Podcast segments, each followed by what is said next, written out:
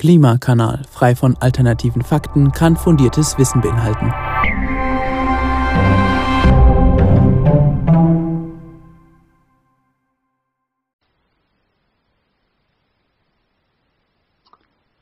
Hallo und herzlich willkommen zu einer neuen Folge des Klimakanals. Hallöchen. Und heute, ja, und heute sitzen der Jules und ich uns heute mal nicht physisch gegenüber, denn ja, in Zeiten von Corona wollen wir mit gutem Beispiel vorangehen und zeigen, dass das eben auch ein Podcast aufnehmen auch ganz locker technisch möglich ist. Ja, ihr werdet Gutem Beispiel vorangehen hören. ist gut, wir dürften ja gar nicht. Ja. ja, naja, wir könnten uns doch rein theoretisch zu zweit treffen. In Baden-Württemberg. Rein theoretisch? Ja, ja, ja. Okay. Rein theoretisch, ja. ja. Ähm, Hast ja recht. Aber das tun wir natürlich nicht. Na, na, ich bin jetzt ganz genau, ja.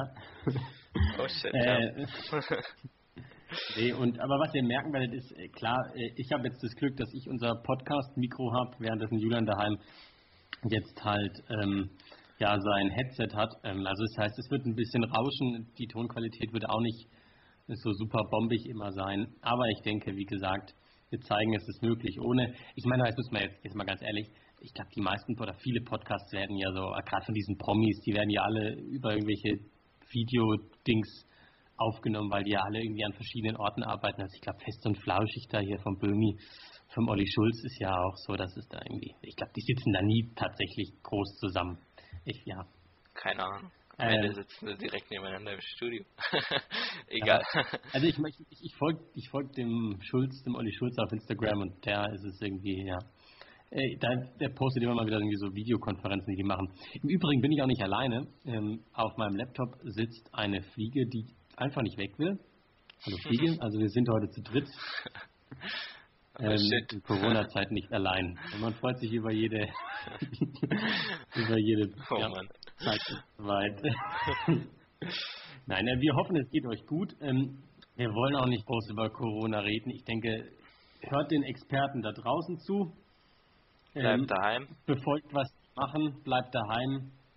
Ihr kümmert euch um Risikogruppen, wenn es irgendwie geht. Aber mhm. ja, wie gesagt, es gibt so viel, jeder Influencer auf Instagram hat da ja jetzt, das klärt zu dem Thema auf und nein, aber hört einfach vertrauensvollen Quellen zu und befolgt doch bitte das, was sie machen. Aber ich denke, das müssen wir euch nicht sagen.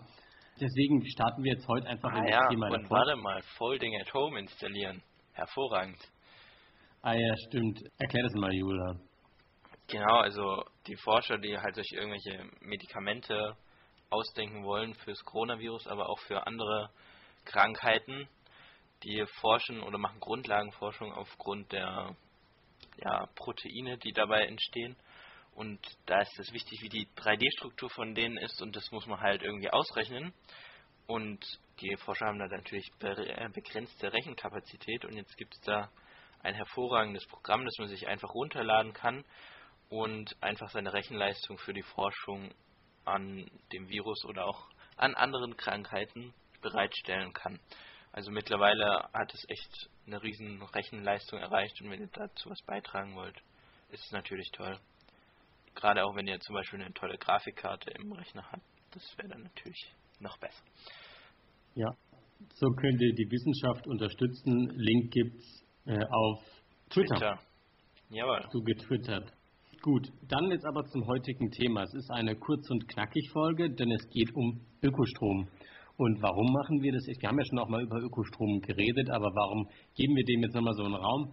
Weil wir einfach häufig ja auch die Frage bekommen, ja, hey, was kann ich eigentlich alles selber machen? Also ja, viele unserer Hörer und Hörerinnen, die haben jetzt noch kein Haus und die können sich noch keine Solaranlage aufs Dach bauen und ein E-Auto kauft man sich jetzt halt auch noch nicht. Da ist man einfach eher dann mit dem ÖPNV unterwegs oder mit dem Rad. Ähm, aber Was trotzdem hat man besser ist als ein E-Auto. Ja. ja. Ja. Darüber reden, ja. Darüber müssen wir auch noch reden, über das Radfahren, wie toll Radfahren eigentlich ist. Aber äh, worauf ich hinaus will, ist, ist ja, die, wir, haben, wir sagen ja immer wieder, wie wichtig die Energiewende ist. Und es gibt ja eben noch andere Möglichkeiten, als sich eine Solaranlage ähm, aufs Dach zu bauen, sondern einfach Ökostrom beziehen. Genau, und da vielleicht jetzt mal am Anfang, was ist eigentlich Ökostrom? Also Ökostrom ist halt, also das sind Stromlieferverträge, die halt eben elektrische Energie aus umweltfreundlichen erneuerbaren Energiequellen eben hergestellt werden. Also die Energie wird da hergestellt. Und das grenzt sich eben ab von konventionell erzeugtem Strom, zum Beispiel aus der Kernenergie, aus fossilen Energieträgern wie jetzt Kohle, Erdöl, Erdgas. Genau. Problem ist, dass dieser Begriff Ökostrom oder auch daneben Grünstrom, Naturstrom, das ist nicht alles nicht so geschützt. Ja? Und da kommt es eben ja dann auch zu einem Handel von diesen Namen. Aber dar darüber gleich mehr. Was ich am Anfang gleich der Folge sagen will, ist, ja, wer kann sich das denn leisten, Ökostrom? Das ist bestimmt teuer. Entschuldigung, dass ich das jetzt so sage. Nein, aber ist es tatsächlich nicht. Es ist nicht teuer. Tatsächlich interessanterweise, ich, ja, jetzt suche hier so einen Link, ja. Genau, die Verbraucherzentrale NRW hat festgestellt, dass im nordrhein-westfälischen RWE-Gebiet es einen Preisunterschied von 150 Euro pro Jahr ausmacht. Also so viel kann tatsächlich Ökostrom günstiger sein. Und Verivox hat für Focus Online jetzt auch Preise bundesweit verglichen und hat in der also Musterhaushalte in der Grundversorgung verglichen mit einem Jahresverbrauch von 4000 Kilowattstunden und festgestellt, dass im Bundesdurchschnitt eben Ökostrom dann nur 830 Euro kostet, währenddessen eben diese normale Grundversorgung ohne Ökostrom 1035 Euro. Hm, genau. Und jetzt noch das dritte Beispiel. Ich habe auch selbst recherchiert. Hey, ich habe jetzt mal das? Also, keine Ahnung, dass das billiger ist. Ja, keine Ahnung. Also ich, ich, also ich denke, das hat mit Sicherheit auch mit dem Zertifikathandel zu tun. Also ich denke, das wird mit Sicherheit ein Ökostrom sein, wo der Herkunftsnachweis gehandelt ist, aber darüber jetzt gleich mehr. Ich denke, was jetzt ein gutes Beispiel auch wirklich ist, also ich, ich will gar nicht den Leuten erzählen, boah, Ökostrom ist immer billiger, also es gibt aber offensichtlich Erhebungen und Regionen, wo es tatsächlich scheinbar wo halt Ökostrom viel Produktion ist. von Ökostrom gibt wahrscheinlich. Vielleicht oder weil es billiger ist, den direkt zu vermarkten an seine Kunden, als das über ein Zertifikat zu verkaufen. Ja, vielleicht. Ähm, ich tatsächlich wichtiger Punkt ist jetzt für mich Karlsruhe mal so als Beispiel. Wir haben ja auch viele Karlsruher ja, Zuhörer und Zuhörerinnen. Und da muss man sagen, Ökostrom in Karlsruhe, ich habe jetzt mal so geguckt, was so ein, ein Personenhaushalt mit so knapp 1000 Kilowattstunden, was würde der, also was würde, das wäre, ja, also, ja, was ist der Preisunterschied in einem Jahr? Und das sind tatsächlich ähm, zwischen Ökostrom und normalem konventionellem Strom 12 Euro im günstigsten Tarif. Also das wäre 12, Ökostrom wäre 12 Euro teurer. Also ich möchte nicht erzählen, dass Ökostrom immer billiger ist. Bei den Stadtwerken in Karlsruhe, da machen wir jetzt Werbung, also keine Sorge, wir haben hier keinen, wir kriegen da nichts für, dass ich das jetzt so sage. Äh, aber das finde ich einfach trotzdem spannend. Bei den Stadtwerken habt ihr ein Zertifikat, dass die den Strom auch tatsächlich selbst produzieren, ja, die kaufen den nicht irgendwo ein, beziehungsweise die, das, was du verbrauchst an Ökostrom, stellen die auch tatsächlich selbst her. Und dann für 12 Euro im Jahr mehr, kein Problem. Auch in der WG finde ich gar kein Problem. Wenn ihr zwei, drei Leute seid, tut ihr euch zusammen, teilt euch, teilt, teilt euch auf. Also ich finde, da können wir einen, einen, super Einfluss machen, eben tatsächlich auf den Strommarkt, wenn wir einfach uns entscheiden, äh, Ökostrom zu beziehen. Klar, es gibt auch Leute, die haben ältere, Strom, ältere Stromtarife, da ist dann der Preis nochmal günstiger weil natürlich die Strompreise in den letzten Jahren ja immer steigen und die haben dann vielleicht noch einen günstigen Nicht-Ökostromtarif. Ja, da ist dann der Preisunterschied dann mit Sicherheit auch ein bisschen größer. Aber ich glaube, das ist bezahlbar und scheinbar teilweise sogar in manchen Regionen sogar günstiger. Also unser Tipp einfach, checkt mal eure Stadtwerke, guckt mal, was, was, was macht es, was macht, ja, was, was kostet es da? Äh, ja, und was ist der Unterschied zum normalen Strom? Also das ist auf jeden Fall eine coole Möglichkeit, da was fürs Klima zu tun und für die Energiewende. Genau, und jetzt kommen wir, wir haben jetzt schon so ein bisschen 5000 Mal irgendwie halb angedeutet, jetzt reden wir mal über diesen Herkunftsnachweishandel. Das ist ja sowas, was auch immer wieder kritisiert wird, wenn es um Ökostrom geht. Vielleicht kannst du das mal kurz erklären, Jules. Also bis 2016 hieß es ja noch RECS, also Renewable Energy Certificate System. Das hat halt einfach bedeutet, also mittlerweile ist jetzt also immer noch fast das gleiche System, äh, aber ein bisschen andere Gesetzgebung, vor allem halt dann auch eher auf europäischer Ebene. Ähm, das heißt jetzt EECS äh, Guarantee of Origin, also GOO, ähm, ist aber fast das gleiche und was da gemacht wird, ist, dass der Strom, den du hier verbrauchst, zum Beispiel den du halt von deinen Stadtwerken beziehst und Ökostrom ist, dass der Ökostromanteil nicht unbedingt von den Stadtwerken kommen muss, sondern dass die Stadtwerke halt ein Zertifikat dafür kaufen können, dass das Ökostrom gelabelt ist. Das heißt, irgendwo zum Beispiel in Norddeutschland irgendein Energieversorger macht zum Beispiel ähm, hier Windstrom, kriegt dafür eben dieses Zertifikat vom Ökostrom, dann verkauft er das Zertifikat zum Beispiel hier an Karlsruhe an die Stadtwerke. Okay, Karlsruhe jetzt wahrscheinlich eher nicht, weil wir haben das Siegel. Aber dann darf der Windstromhersteller sozusagen seinen Strom nicht mehr als Ökostrom verkaufen, sondern dann meine Stadtwerke, weil sie das Zertifikat verkauft haben. So ist natürlich in gewisser Hinsicht sinnvoll, weil damit halt auch Kosten eingespart werden können. Gerade dadurch, wenn du halt zum Beispiel, ja, das, wir hatten ja gerade das Beispiel, dass es eher im Norden Sinn macht, zum Beispiel Windstrom herzustellen und dass es halt günstiger ist, dort das zu machen, als hier im Süden zum Beispiel. Und auf diese Weise musst du dann hier nicht als Energieversorger im Süden aufgrund der Ökostromtarife das aufbauen, sondern es reicht, wenn im Norden halt ein neues Windrad gebaut wird. Was ja eigentlich sozusagen der Sinn der ganzen Sache ist, dass du nicht dort aufbauen musst, wo es teuer ist, sondern es auch dort machen kannst, wo es günstig ist. Was meiner Ansicht nach sehr sinnvoll ist. Jetzt aber, schon aufs Aber. Also ja. es ist schon eigentlich ein stark kritisiertes System, muss man schon sagen. Ja, das große Aber kommt jetzt, nämlich die aktuelle Nachfrage nach Ökostromtarifen ist viel zu niedrig, um an sich irgendwas zu ändern am Ökostromanteil. Also wir haben jetzt einen Marktanteil, Ende 2018 ist die Zahl, neuere haben wir nicht gefunden, von 17% Ökostromtarifen. Was natürlich ziemlich wenig ist im Vergleich zu 40% oder mittlerweile über 40% Ökostromanteil in Deutschland, also ja, am produzierten Anteil. Ja. Das heißt, wenn man jetzt sich einen Ökostromtarif macht, ist kein ich Energieversorger. Glaube, am verbrauchten Anteil übrigens. Ja, ja okay. Äh, ja. Also wenn du jetzt einen Ökostromtarif kaufst, ist aufgrund dieses RECS oder EECS-Systems noch keine, kein Energieversorger dazu gezwungen, wirklich neue erneuerbare Energien aufzubauen. Und das führt das Ganze natürlich eigentlich ad absurdum, weil ohne dass diese, wenn jetzt diese Nachfrage jetzt nicht auf einmal sprunghaft steigt, müsste sozusagen gar nichts passieren auf der Grundlage, dass du halt Ökostrom herstellst, sondern kannst, dann führt es halt einfach dazu, dass die Energieversorger das, was du zusätzlich zahlst, einfach einpreisen. Und das ist natürlich nicht der Sinn der Sache. Also es, so. ist, es, ist komplex. Also letzten Endes geht es halt darum, dass die Leute halt, also dass halt Stromerzeuger eben den Namen sozusagen verkaufen können für den Ökostrom, weil sie halt Ökostrom hergestellt haben den aber dann am Ende in einem ganz normalen Ökostromtarif verkaufen, verwenden. Ich meine, es ist ja auch einfach gar nicht möglich, Ökostrom und konventionellen Strom im Netz zu trennen, ja.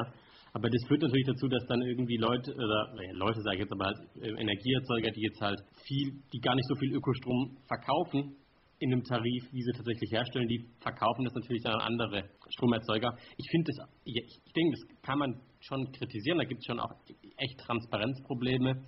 Aber auf der anderen Seite muss ich schon auch sagen, je mehr Zertifikate im Umlauf sind, desto mehr Ökostrom muss auch tatsächlich ja produziert werden. Das ist ja immer noch gewährleistet. Und wenn wir hoffentlich irgendwann an den Punkt kommen, dass tatsächlich einfach wir nah, also die tatsächlich bezogenen Ökostromtarife tatsächlich nah an der tatsächlich Verbrauch, äh, am tatsächlich verbrauchten Ökostrom sind, dann zwingt auch dieses Zertifikats- und Herkunftsnachweissystem natürlich Energieerzeuger wieder dazu, selbst zu produzieren, ja. wenn es keine Zertifikate mehr gibt. Aber wenn man ehrlich ist, wird es nicht so schnell passieren, weil also Unternehmen entscheiden sich Klar. eben selten für Ökostromtarife und gut, vielleicht wird sich das in fünf Jahren oder so ändern, aber bis dahin ist das Ganze etwas witzfrei, wenn man nicht darauf achtet, wie dieser Ökostrom hergestellt oder ob da was Neues für aufgebaut wird. Und genau dafür gibt es jetzt halt wieder Ökostrom-Gütesiegel was auch mhm, ziemlich wichtig ist. Genau. Zum Beispiel OK Power Siegel. Ähm, und was dieses Siegel macht, ist, wenn ihr könnt es wahrscheinlich auf eurem Energieversorger auf der Webseite sehen, wenn, wenn die das Siegel haben, dann werden die es auch sicher auf ihrer Webseite zeigen. Mit Sicherheit. Das bedeutet dann halt einfach, dass es wie, wenn ihr zum Beispiel Fairtrade Siegel einkauft auf eurem Nutella oder was weiß ich, auf eurer Nougat-Creme, weil es ist ja dann kein Nutella. ja. ähm, Gott, heute machen wir echt unnötige Werbung, aber ja gut, okay.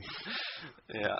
ja, genau. Also das bedeutet dann einfach, da steht dann wirklich dahinter, dass aufgrund eures Ökostromtarifs das Geld, das ihr zusätzlich aufwendet, dafür verwendet wird, dass erneuerbare Energien zusätzlich aufgebaut werden. Und das nicht nur sich der Ökostromanbieter daran bereichert. Ja, das klingt jetzt wieder so hart. Aber letzten Endes, ja, aber ja letzten Endes er sagt halt zu, dass er halt die so. Menge, die halt du verbrauchst an Ökostrom, tatsächlich auch Ökostrom selbst herstellt. Und dass es eben nicht nur irgendwo einfach das Zertifikat oder den Herkunftsnachweis herkommt. Ja. Das ist ja schon, oder muss ich jetzt bei, bei dem, auch bei dem Argument, das ich jetzt gebracht habe, das ist ja eigentlich der Sinn der Sache, wenn ich mich dafür auch entscheide, Ökostrom zu beziehen, dann will ich das ja eigentlich haben. Ja. Und ich denke, das ist auch tatsächlich das, was so ein bisschen natürlich diesen, ich denke, Ökostrom kann halt auch sehr, sehr günstig sein, wenn man einfach nur dieses Zertifikat kauft. Und dementsprechend gibt es mit Sicherheit auch Situationen, wo eben Ökostrom zertifizierter Strom günstiger ist als normaler Strom, weil das dann irgendwie ja, über das Zertifikat halt einfach möglich ist. Aber ähm, also schaut, wenn ihr nochmal nach eurem Ökostromtarif guckt, ob es eins von diesen Gütesiegeln hat. Da gibt es auch verschiedene Gütegrade, auch vom TÜV zum ja, Beispiel gibt es welche. Kann ich, genau, das TÜV, da gibt es welche vom TÜV Nord, dann gibt es TÜV Süd EE02, TÜV Süd EE01. Das sind zeitgleiche Ökostromversorgung und mengengleiche Ökostromversorgung. Und dann gibt es eben noch Nature Made Star, OK Power, Renewable Plus, grüner Stromlabel. Ich glaube, OK Power und grüner Strom sind irgendwie so die ambitioniertesten. Die wichtigsten. Ja. So habe ich das auch verstanden. Die sind, glaube ich, auch beim Umweltbundesamt auf der Webseite, ne? Also Stadtwerke Karlsruhe, OK Power. Genau. Sehr schön, jetzt haben wir glaub, wieder Werbung glaub, gemacht. Die Stuttgarter, die Stuttgarter haben es auch, wir haben ja auch ein paar mhm. äh, Stuttgarter Hörer und Hörerinnen. Also das ist jetzt schon mal, ich denke, das genau. ist, jetzt, ist jetzt verständlich drüber gekommen, Jules, hast du denkst du, wir haben das jetzt, dieses, diese Herkunftsnachweise ganz gut erklärt?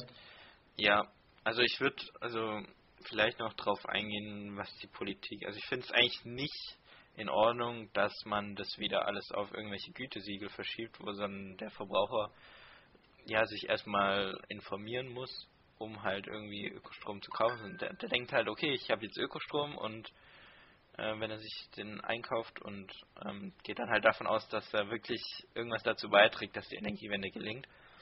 Und ich finde, ja, ich meine, man könnte es ja auch so machen, dass man, wenn man dieses Zertifikatsystem aufbaut, dass man dann halt wirklich nur ein Zertifikat vergibt, wenn irgendwie was äh, Neues sozusagen entsteht, wenn auch der, wenn der Energieversorger sozusagen bei zu, zunehmendem Anteil am, am Markt von Ökostromtarifen, dass er dann auch wirklich dazu verpflichtet ist, gesetzlich seine erneuerbaren Energien auszubauen. Und ich finde, dann wäre das besser, als wenn sich jetzt jeder hier über ein Gütesiegel selber zurechtlegen mhm. muss. Ja, klar. Genauso wie mhm. ich auch besser finden würde, wenn man halt zum Beispiel Tierschutzsiegel über Gesetze regeln würde und nicht über ein Siegel, wo man sich halt wieder aktiv informieren und aktiv für entscheiden muss und wo es dann halt auch nicht transparent ist, weil es viel zu viele Siegel gibt die etwas Unterschiedliches aussagen, was man gar nicht alles berücksichtigen kann. Mhm. Gut, aber ist meine Meinung. Ja, nee, ich verstehe. Ich finde, ich sehe da auch das Transparenzproblem. Ich möchte auch dieses, dieses, diesen Zertifikathandel jetzt gar nicht irgendwie verteidigen. Also ich weiß, da gibt es gute ja. Kritikpunkte. Ich denke, es gibt aber auch durchaus das eine oder andere, was man auch als positiv darstellen Ja, also muss, ich, ich sehe es halt einfach so, dass wir den Zertifikathandel auf jeden Fall brauchen, weil ich meine, klar ist es eine riesen Kostenersparnis, die du da theoretisch bekommen kannst. Also ist ja wirklich egal, ob du jetzt den Ökostrom im Norden produzierst oder halt irgendwo. Oder in Norwegen, also wir können ja so eine europäische Integration machen, ja. Ja gut, in Norwegen. Tun wir ja. ja. Ähm, da haben die halt so viel Wasser, davon können wir ja auch, also Wasserenergie, da können wir ja von profitieren. Ja. Ähm, wenn sie genau, aber die bauen da halt nichts Neues auf. Das ist halt genau das Problem, ja. dass jetzt alle in Norwegen einkaufen und ihren normalen Strom als Ökostrom verkaufen. Und in Norwegen gibt es auch keinen, ich weiß jetzt nicht, wie da der Marktanteil vom Ökostrom ist, aber der wird auch nicht bei 100% sein. Und mhm. den Rest können die dann halt natürlich einfach an uns verkaufen. Ja, das, also ist eigentlich nochmal zentral zum Verstehen. Also, weil das finde ich gar nicht so einfach, das äh, zu verstehen. Also, das heißt, in Norwegen wird dieses Burping-Beispiel jetzt einfach einfach, deswegen bleiben wir mal da.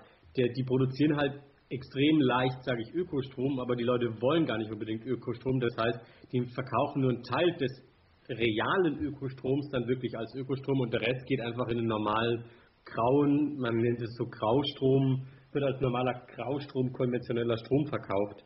Mhm. Obwohl es halt einfach für den Energieerzeuger vor Ort viel billiger ist, äh, jetzt das eben erneuerbar zu tun. Genau, und die Zertifikate genau bekommen, bekommen sie ja trotzdem, ne? Obwohl es als Genau, und die verkaufen. können sie verkaufen, jawohl. Und dann nach Deutschland oder wo auch immer hin, ja. Und dann halt eben auch an Anbieter oder an Stromerzeuger, die halt vielleicht hauptsächlich Kohle machen und, äh, und Atomkraft oder ja, Kernenergie, genau. Ja.